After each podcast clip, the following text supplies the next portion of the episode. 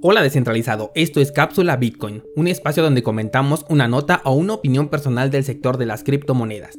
Yo soy Daniel Vargas, fundador de cursosbitcoin.com y ven, acompáñame, vamos a descentralizarnos.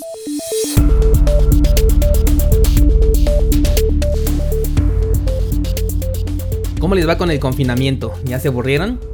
Toda crisis tiene una oportunidad y la oportunidad de esta semana es que tengas un confinamiento muy productivo te aviso que he puesto un 20% de descuento en la membresía de cursos Bitcoin para pagos en PayPal y si pagas con Bitcoin, además del 20% de descuento, vas a tener un mes adicional de suscripción gratis. Esto válido solamente hasta el domingo 22 de marzo. Tienes que utilizar el código PANGOLIN en mayúsculas porque gracias a él es que tenemos este confinamiento y nosotros lo podemos realizar de manera productiva. Código PANGOLIN para que te haga efectivo el descuento. La verdad es que no pensaba hacer más descuentos hasta mitad de año, pero como dije, toda crisis es una oportunidad y créeme, si estás escuchando este podcast y estás tomando acción, tu vida puede cambiar en los próximos años. Porque esta es una gran oportunidad. Por cierto, el día de ayer se suscribieron varias personas y no utilizaron este código. Te recomiendo seguirme en Instagram arroba Dani M. Vargas para que te enteres de este tipo de promociones. También se los envié por correo a las personas que están inscritas en cursosbitcoin.com de manera gratuita y lo publiqué también por YouTube, así que sígueme en estas redes sociales para que te enteres cuando salgan estas promociones.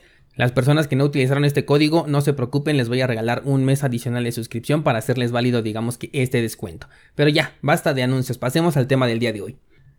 La crisis económica es un evento programado. Es un evento que se necesita por diseño y es en donde se hacen los más grandes atracos financieros de la historia. Las deudas de los grandes se condonan, pero las de los individuos se vuelven más difíciles de pagar. Esta semana vimos cómo la Fed redujo la tasa de interés al 0%. Esto significa que los bancos pueden pedir el dinero que quieran sin necesidad de pagar un interés por él. Y te digo algo, aún con este interés cero, van a ser incapaces de pagarlo, porque el sistema financiero es una trampa. Los bancos piden dinero, esto representa una deuda, y para pagar esta deuda necesitan dinero, pero si la impresión inicial del dinero surgió como deuda, entonces estamos en un ciclo infinito en donde estás pagando deuda con deuda. Por este modelo económico obsoleto que únicamente beneficia a quienes lo controlan, es que tenemos estas crisis financieras. Así que nada de echarle la culpa al pangolín, que si bien sirvió de detonante y además potenció y adelantó lo que ya estábamos esperando, no representa una causa raíz, sino únicamente un detonante y acelerador. Ahora, ¿cuánto dura una crisis? Este es un hecho variable del que no podemos tomar una media como si lo hacíamos con el tiempo que tarda en estallar una crisis después de que se invierte la curva de rendimiento. Espero que sí te acuerdes que hace prácticamente un año te dije, esta semana se invirtió la curva de rendimiento y de aquí es poco menos de un año para que estalle la crisis financiera y así fue. Si no escuchaste esto es porque no le has dado seguir al podcast, ahí te encargo. Bueno, estuve investigando y ver el tiempo que dura una crisis depende mucho del país que se esté analizando. Pero, en términos generales y estadísticos, encontré que la crisis de 1929 duró aproximadamente 10 años. Aunque la recuperación comenzó mucho antes, no era posible decir que se había salido de la Gran Depresión hasta casi dar por terminada la década de los 30.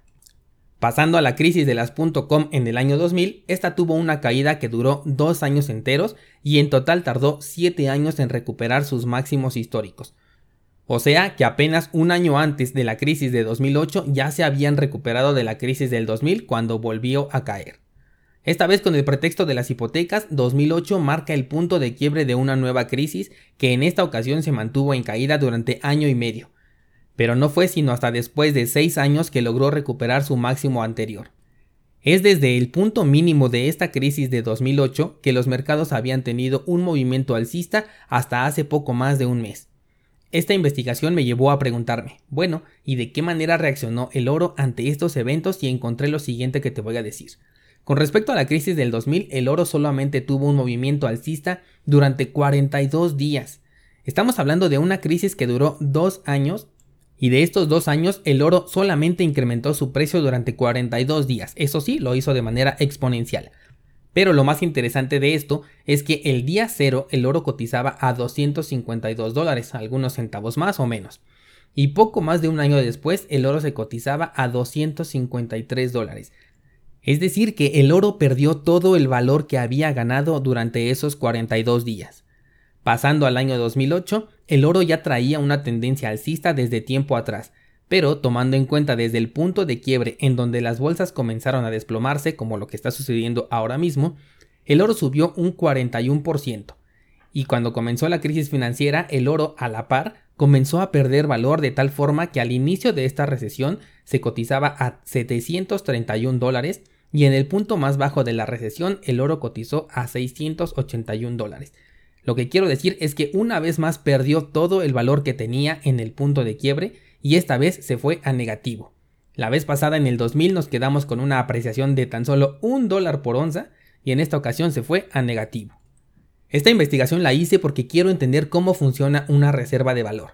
Este metal dorado lleva siglos siendo una reserva, y como verás, ante una recesión el oro ha perdido casi por completo su valor con respecto al punto inicial.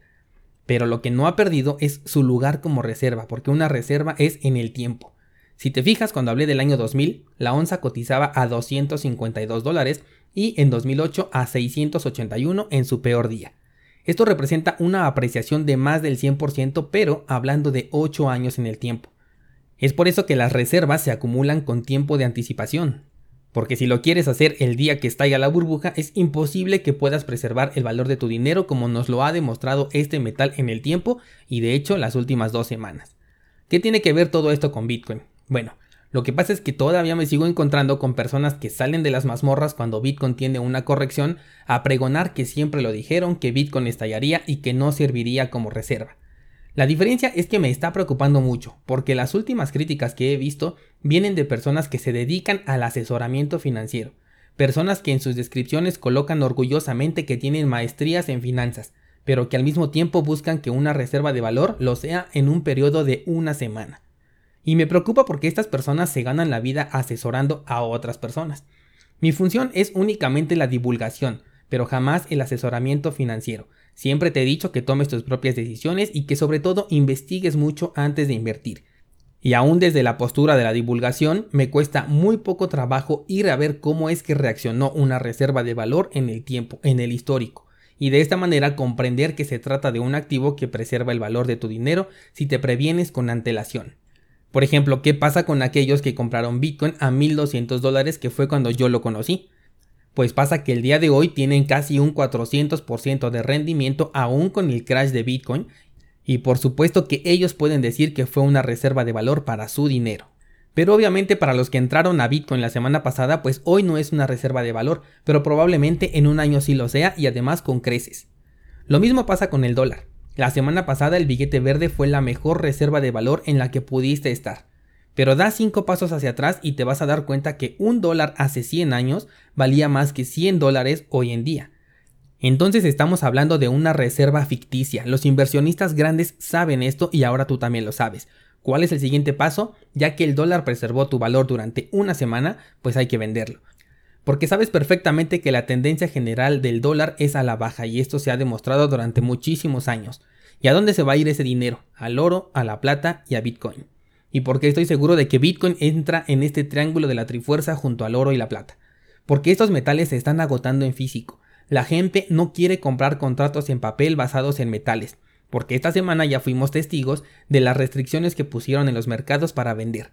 Y si le ponen restricciones a tu dinero y no puedes hacer nada al respecto, es porque simplemente no es tu dinero. La gente quiere metales físicos, al grado en el que el oro y la plata física se están vendiendo a precios mucho más altos que el oro y la plata en contratos derivados, lo cual no debe de ser así. Las acciones de las industrias mineras se están yendo a las nubes porque estos van a tener un metal físico y no un simple papel que representa un pagaré. Si el acceso a estos activos refugio se está agotando día con día, ¿Cuál es la otra opción? Bitcoin. Este activo tiene una rampa de entrada bastante accesible desde cualquier parte del mundo, así que tarde o temprano el dinero tiene que llegar a este mercado. Y para cuando eso suceda ya debiste de aprovechar esta caída. En México, en las sucursales de Banco Azteca puedes comprar monedas de plata. Una buena idea si quieres diversificar tu portafolio de inversión sin duda. No sé si todavía tengan, aunque yo supongo que sí, porque aquí no somos tan precavidos con estos temas como para acabarnos las reservas de plata que tiene este banco. Además de que hace poco pasé por uno de estos bancos y ahí estaban estas monedas a la venta. Solo recuerda que este dinero no lo vas a utilizar en un mediano plazo por lo menos, y que además no puedes vender fracciones como si lo puedes hacer con Bitcoin. tienes que vender la moneda entera cuando tú quieras cambiarla. Así que con esto quiero cerrar el debate de si Bitcoin es o no una reserva de valor y espero haber solucionado tus dudas al respecto si es que todavía las tenías. Debe quedarnos muy claro que con un simple movimiento de los que suele hacer Bitcoin puede convertirse en una reserva de valor de la noche a la mañana, que no necesita reaccionar de manera inversa a los mercados financieros en todo momento. Con que un solo día dentro de esta crisis financiera que puede durar como ya vimos desde un año hasta prácticamente una década, con un solo día que Bitcoin se aprecie e incluso tenga una ganancia, se ha convertido en una reserva de valor para ti porque vas a poder realizar una venta y la cantidad que vas a recibir conserva el mismo poder adquisitivo que tenía cuando tú compraste e incluso tienes altas probabilidades de que sea aún mayor. No olvides aprovechar el descuento con el código Pangolin, solamente hasta el 22 de este mes va a estar disponible. Haz que tu confinamiento sea productivo y ya se me acabó el tiempo y ya no te dije lo que te quería comentar. Lo voy a dejar para el siguiente episodio, le voy a dedicar mejor un episodio completo, pero déjame adelantarte algo. Lo que hagas el día de hoy, en este periodo de crisis económica, va a definir tu calidad de vida un par de años en el futuro. Invertir un par de dólares en conocimiento aprovechando este confinamiento que ahorita tenemos tiene el poder de cambiar tu vida en el mediano plazo, ni siquiera en el largo, eh, toma mucho esto en cuenta. Así como hace un momento te dije que hace un año te advertía sobre esta crisis financiera, hoy te advierto que tu vida puede cambiar en el mediano plazo y en un determinado tiempo te voy a decir, ¿te acuerdas cuando te dije que podía cambiar tu vida? Pues hoy es el día. El lunes platicamos más sobre este tema, por ahora no desaproveches el tiempo que tienes, si lo haces te puedes llegar a arrepentir.